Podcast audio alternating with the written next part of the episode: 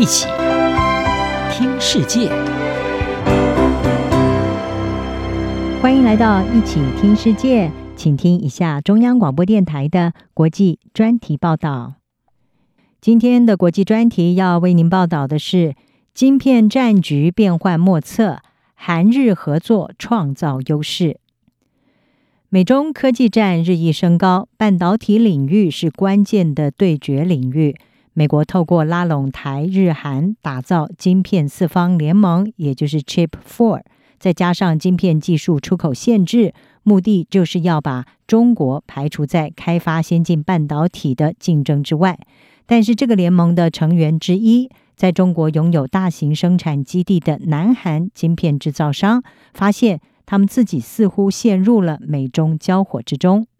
南韩的半导体产业是高度仰赖中国市场。出口到香港和中国大陆的晶片占了它的总出口额有六成，因此南韩国内已经有声音指出，首尔不应该选边站。另外一方面，有专家是分析，面对越来越难预测的商业环境，南韩会寻求与日本加强合作。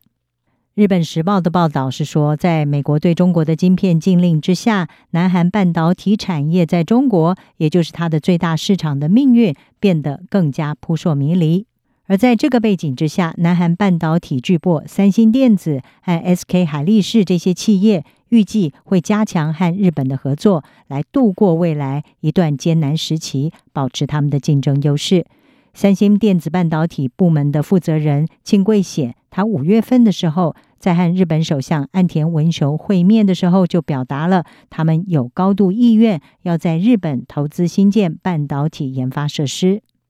从政治层面上来看，韩日关系长年来因为历史纠纷而蒙上阴影。不过，南韩总统尹锡悦上台之后，把改善和东京的关系列为优先事务。而近来也已经看到双边关系急速回温，在睽违十二年之后，日韩领导人今年稍早已经恢复穿梭外交进行互访，而曾经大打贸易战的这两国也致力要让经济关系正常化。岸田文雄和尹锡悦五月会面的时候，已经达成了共识，会加强晶片供应方面的合作。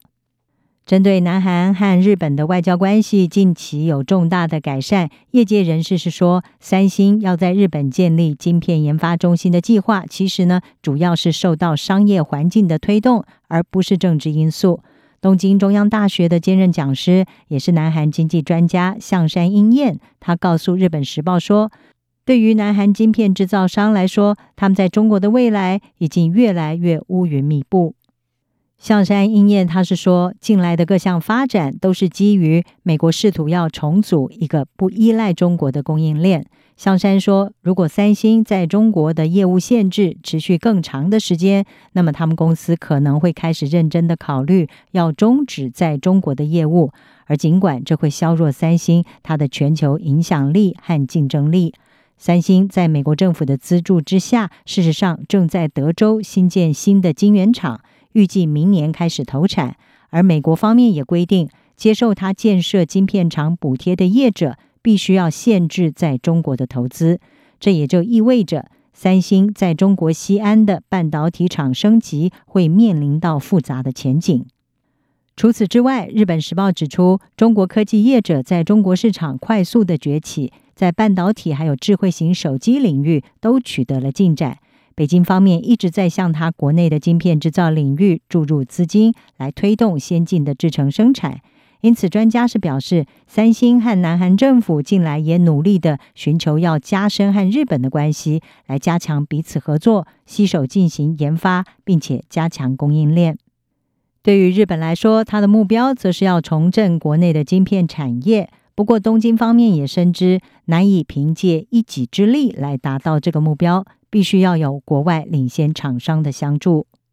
在最先进的晶片生产技术方面，日本事实上呢，现在是远远落后于世界领先的半导体制造商，没有办法生产五纳米或者是更先进的晶片。但是尽管如此，日本在晶片制造所需要的设备和特殊化学材料供应方面，是具有全球领先的地位。